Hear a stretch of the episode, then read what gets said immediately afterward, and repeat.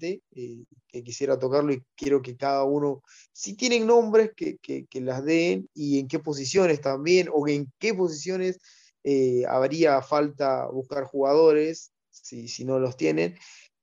hablaron del recambio, ya sea generacional o no, porque hay jugadores que obviamente ya cumplieron los 30 años y creo yo que pueden llegar a, los 34 en un buen nivel, dependiendo dónde estén jugando también.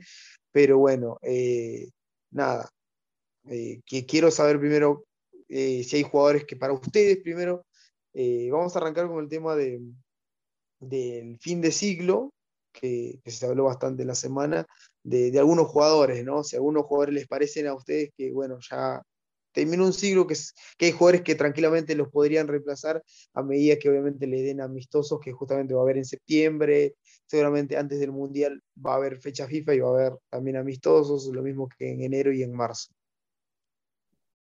Sí, Pedro. Este, bueno, con respecto al arquero creo que no hay mucho problema porque ahorita Gales tiene 32 años. Para la próxima Copa Mundial tendría 36. Y he sabido que el puesto de arquero a comparación de, los demás puestos del campo de juego, mientras más años tienes, mejor, ¿no? O sea, no, ahí no afecta tanto la edad, sino más bien este, eh, te incrementa la experiencia, creo yo. Claro, un arquero puede, un arquero es muy longevo, un arquero puede durar, el caso de Rogelio Seni hasta los 50 años. O, o, Bufón, o Bufón que está Bufón también es un buen ejemplo actualmente. Y claro, y, y, cuando tenía 40 aún se mantenía en la alta competencia. Claro, un rendía, jugaba Champions. Sí, sí, así que, que, con respecto al largo no creo que haya problema. Y bueno, ahora este, la saga defensiva que ya se ha consolidado, que es Callens y Zambrano. Callens tiene 30, creo que no tendría problema para llegar a la próxima Copa Mundial. Y Zambrano, que tiene 32, dos años más, que quizás ahí sí habría que buscar un, nuevo acompañante, ¿no? podría ser Miguel Araujo, que está en el Emen, o si no Luis Abraham, que tienen, este, tiene 26 y Araujo 27, que creo yo que, este, sobre todo Abraham, tiene con qué este, poder este, quedarse ahí con la titularidad, ¿no? Sí, pero lo que le falta a Abraham creo que es estabilidad en un club. Me parece que no ha gozado de esa estabilidad a largo plazo en un club en el extranjero. Y, y acá, eh, con respecto al, recambio generacional, eh, ¿qué otro jugador ya de, que, no, que no esté tomado en cuenta ahorita en la selección o de menos de, de 26 años crees que pueda, puede estar ahí este, como defensa? Eh, bueno, Jesús Castillo, en Cristal, por ejemplo. Claro, pero él, es pivote, no es defensa, sí. Ah, ah no, no, este, ahora que me jugadores en general.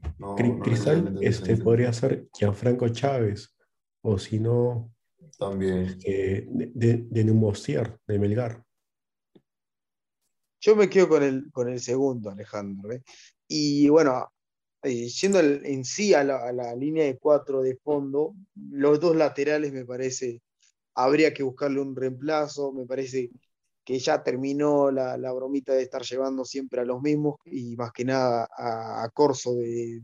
Yo entiendo que confía, que por un partido hay que tenerlo en cuenta, que está muy bien, que bueno, tuvo un buen partido, pero me parece que de eso no se saca fruto, porque por ejemplo ahora tranquilamente podríamos tener un, reemplazante, que a mí me parece si Gareca sigue y sigue con la terquedad de, poner a Trauco siempre por encima de Marcos López, ya la verdad que me parece ya eso es la parte contra que me parece que tiene Gareca, ¿no? Que termina, a ver, después le te puede terminar dando resultados, está perfecto, pero después a largo plazo, o cuando se te lesionan, o cuando tenés que hacer un cambio, hay muchas dudas. ¿Por qué? Porque el jugador suplente no tiene continuidad o no tiene ritmo. no es que no tenga ritmo, sino que no, no termina de cojar en el equipo porque no tiene partidos, ni siquiera porque no hay fecha FIFA y cuando hay fecha FIFA directamente se, se juega eliminatoria, no se juega amistos y no terminas de probar. Así que me parece los laterales más que nada, a mí no, no me molesta que, que comiencen a probar más a Lora, me, es un jugador que pese a que no tiene, no sé ni por qué perdió la titularidad, encima con Madrid, con Madrid perdió la titularidad en Cristal, no, tenía, no, tenía, un buen 2022. No sé si no tuvo un 22, pero bueno. No está teniendo un buen año, Lora. es que no tuvo partidos tampoco para jugar. Obviamente, para mí el partido más estrepitoso que lo vi fue justamente contra Melgar, que la pasó muy mal contra Rey. Ramos, creo que jugó, Y- sí, Ramos, y- jugó que, hizo lo que Melgar, quiso. Y Melgar tiene dos muy buenos laterales jóvenes que deberían ser tomados en cuenta. Y a mí, Ramos particularmente, y sí, a mí, particularmente, a mí me encantan los dos. ¿Por qué? Los dos, primero que nada, van a la marca muy bien. Son, pri- primero que nada, que son jóvenes, van muy bien a la marca y para salir jugando son jugadores técnicamente muy buenos. Yo, a ver, el partido que, que los vi acá en- con- contra Racing, eh, Melgar podía salir por la izquierda o por la derecha con una facilidad porque sabía que tenía con los dos laterales eh, muy buena salida. No sé cómo lo ves vos, Alejandro, eh, Alejandro de Rodrigo, a los dos laterales y de Nemostier, ¿qué te parece? Un recambio que a mí también eh, particularmente me gusta más que Gianfranco Chávez, más que nada por el tema de la altura y sabes que, bueno, en Sudamérica cuando te enfrentas a Uruguay, a Colombia, no son Sí, delanteros. son, este, son países más son físicos, son, son jugadores más físicos. Exactamente. A Borja, por ejemplo, ponerte un ejemplo, ¿no? A Borja o ponerte, no sé, a Valencia, el de Ecuador. Son delanteros eh, grandes que a veces la, la estatura Son es grandes y ahí. Rápidos. O sea, Exactamente. ahora, ¿Qué te parece la los velocidad, el fútbol moderno laterales, es de, es Sí, sí. este, full velocidad. Bueno, de los que has mencionado me quedo con Pablo Reina, a pesar de, de que no está en un club que, que suele vender es, jugadores al extranjero con, con mucha regularidad. Creo que está teniendo una buena temporada. Entonces, para mí es uno de los, es uno de, la- de los, de los jugadores a convocar ya. Siento que a pesar, apenas tiene 20 años. Apenas tiene 20 años Pablo Reina. Entonces, creo que así como se convocó a Lora, y bueno, dicho sea de pasos, se le expuso a un partido muy, muy, este, muy potente como lo, este, como lo fue Argentina en Buenos Aires, me parece que para estos amistosos que se vienen en la próxima fecha FIFA habría que foguear ya, sea con Gareca o sea con el nuevo técnico, a estos jugadores, porque como dijo Julio César Uribe en las declaraciones hace unos días, después de la dolorosa eliminación, que nos va a costar el cambio generacional. Y razón no le falta, porque jugadores jóvenes con buena proyección hay que buscarlos con lupa. Lo, lo- lo que a nosotros nos falta son jugadores jóvenes menores de 25, como bien lo decía Alejandro, para ya armar un proyecto y que y no está sufriendo lo que está sufriendo Chile, que sin sus estrellas, Medel, Vidal, Bravo, se desarma y termina siendo una selección completamente desconocida. Y eso es lo que nosotros sí o sí debemos evitar. Sí, sí, la, la verdad que sí. Y la verdad que a mí, eh, por, el, por el lado defensivo, me parece que hay jugadores que se le podrían dar eh, más minutos y partido más que nada, ¿no? Para, para verlos y porque eh, buscarle también cambios a, a los laterales, ¿no? Porque siempre jugamos con los mismos, cuando se lesionan pareciera que no hay reemplazante, cuando tranquilamente si se, si se manejara de otra manera podría haber, no digo que funcionen, capaz no terminan funcionando, porque sabemos que, a ver, hay jugadores como Paolo Reina y Ramos yendo a lo puntual, estos dos jugadores eh, De rinden lo poco muy que bien. se sabe, de lo poco Sí. que se sabe es este, aparte de esos laterales en el extranjero, no olvidemos a Kluivert Aguilar, que también tiene un, una gran proyección. Ahora, evidentemente, no está teniendo un buen presente futbolístico, pero también es, es un lateral a tomar en cuenta. Creo, sí, sí, sí, la creo verdad. que con respecto totalmente. a Aguilar debería buscar un, un fútbol o una liga de mayor competencia, ¿no? Sí, definitivamente, buscar más minutos, porque a su edad eh, la regularidad es clave. Sí, total. Si quiere, si, si quiere que le tengan en cuenta, es verdad, ¿no? Tiene que buscar una liga más, eh, más competitiva, como dicen ustedes, y bueno, eh, obviamente tener más, más minutos. Pasando al, mediocampo, acá ya se pone más complicado buscar reemplazos. Eh, hay algo que en Perú no está sobrando, pero por suerte hay, hay cambio, que es el, el de Tapia, ¿no? Pese a que Tapia todavía está, es un jugador que Claro, es joven. está para una eliminatoria más, está en ese lugar eh, Cartagena, y más abajo también se lo podría probar tranquilamente a Castillo, ¿no? a, Castillo, Castillo y Tábara. Y, no, pero no, te estoy hablando de, la, de contención. Ah, bueno, del reemplazo de Tapia, ¿no? Eh, sería. Y bueno, en caso de, de Tábara ya sería para la parte de creación, pese a que este año casi nada no jugó y los partidos que le tocó jugar eh, no, no, se le vio con ritmo. Y en la Liga 1 lo complicó bastante. La lesión que tuvo el año pasado lo complicó bastante no, no volvió de la mejor manera, ¿no? No, no terminó volviendo eh, como, como venía el 2020, 2000, claro, 2020, 2019, 2020 es donde tiene su, mejor temporada y justamente después lo, termina llamando para la Copa América que se terminó jugando en Brasil. Eh, en el mediocampo, después, eh, bueno, en la parte de, la, de creación no hay mucho. Por ejemplo, a ver, ahora está Jairo Concha, Después, ¿quién podría ser otro? A mí, a mí hay uno, un jugador que me, gusta, otro de Melgar también, que es Kenny Cabrera. Me, gusta, es un jugador eh, joven, vamos a verlo seguramente ahora en la, en la sub-21 con Roberano. Si, ahora vamos a ver cómo, cómo va a ser su participación en la, la sub-20. Así que bueno, creo que es un jugador interesante a, futuro, ¿no? Es un jugador de buen pie, eh, me gusta mucho, es un jugador que, se facilita, le facilita mucho el tema de, los cambios este, eh, de orientación. Eh, la verdad que es un mediocampista bastante interesante. No, sé qué ustedes qué opinan y también qué otros mediocampistas, ¿no? si hay que buscar cambios para, tanto para Peña, para, para Yotun, lo mismo. Y sí, bueno, ahí el panorama se torna un poco como que oscuro, ¿no? Yo lo que espero es, por ejemplo, que, que Christopher González pueda irse a una liga del extranjero y pueda aumentar aún más su nivel con mayor ritmo, este nivel de juego y ritmo de competencia. Y bueno, Sergio Peña aún es joven, no, este, seguramente tiene para otra eliminatoria más, pero aún creo que le falta ¿no? recuperar su, el nivel que, que alguna vez mostró ya en la Copa América del 2021 en Brasil. Y bueno, este, está Pedro Aquino, que también este, no, es tan, tiene 26 años, creo que aún tiene para una, 27, perdón, para una eliminatoria más, al igual que Cartagena, así que por ese lado, este, creo que no hay problema, ¿no?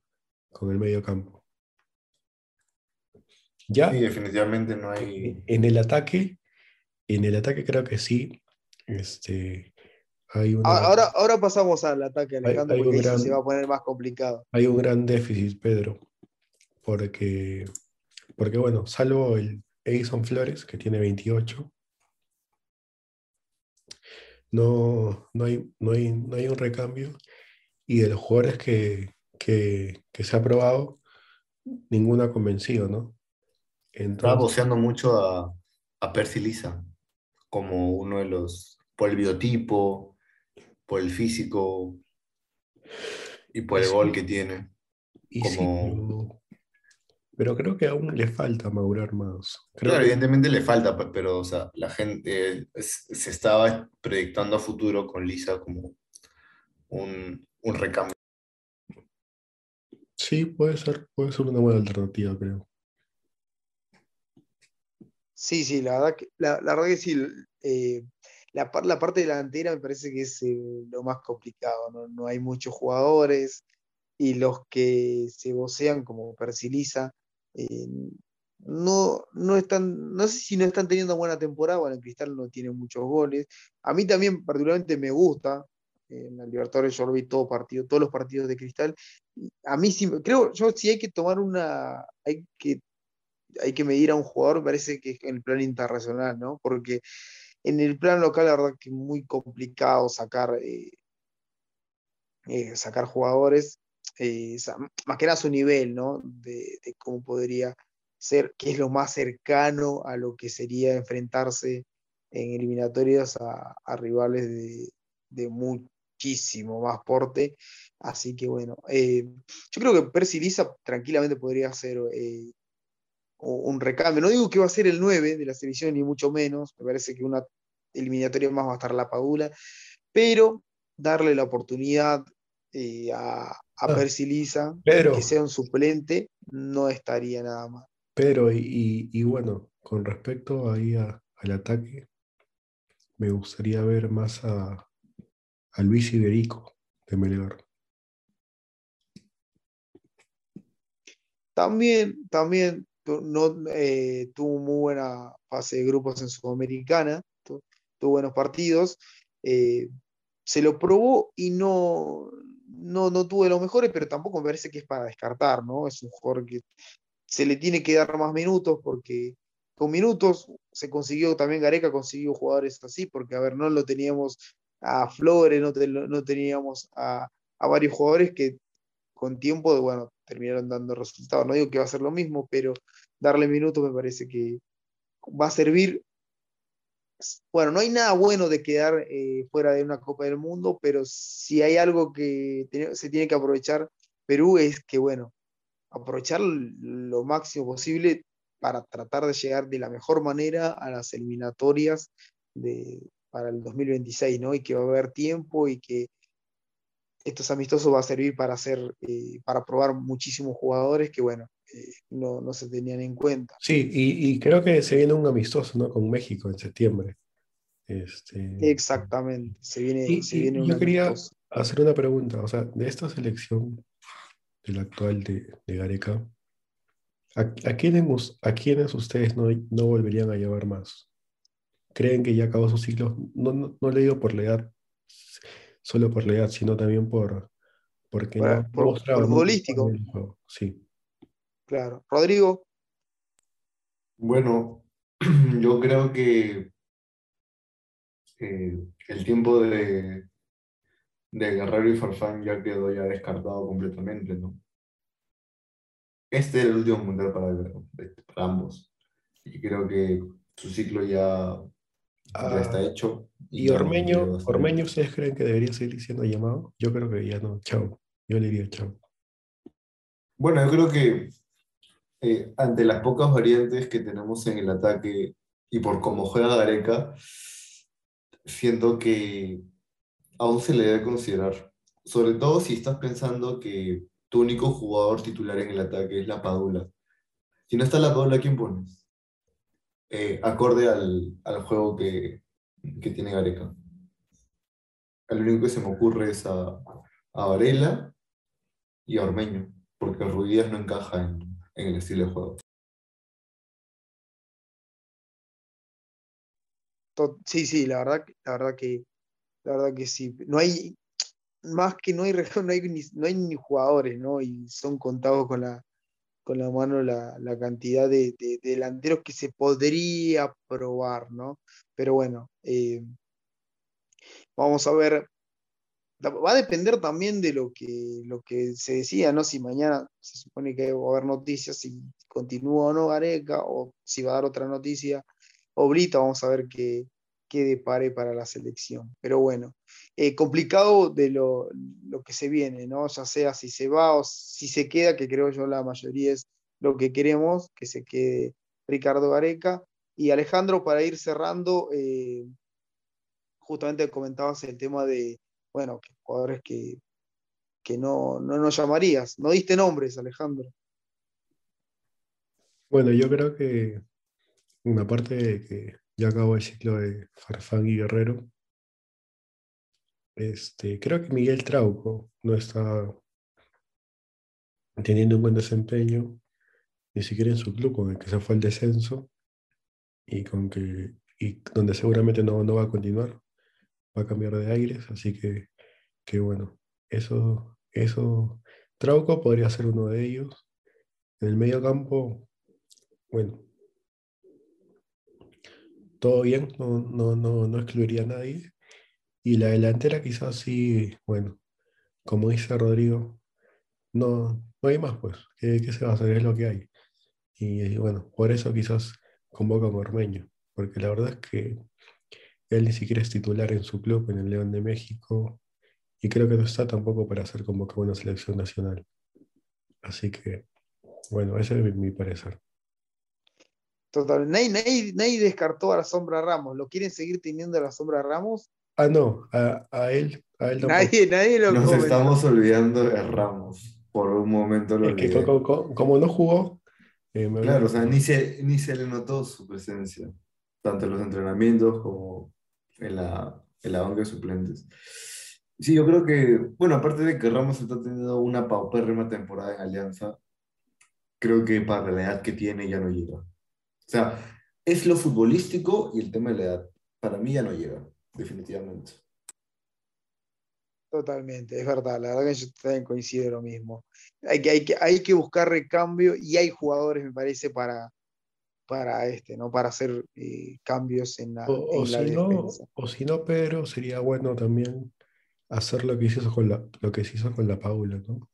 Este, eh, buscar jugadores alrededor del mundo con doble nacionalidad o que tengan este, ascendencia peruana, ya sea por un familiar cercano o lejano, y que, y bueno, desde jóvenes contactarlos para que puedan este, estar más relacionados ¿no? con, con la cultura peruana y la selección y ya más mayores, más grandes, puedan este, representarnos.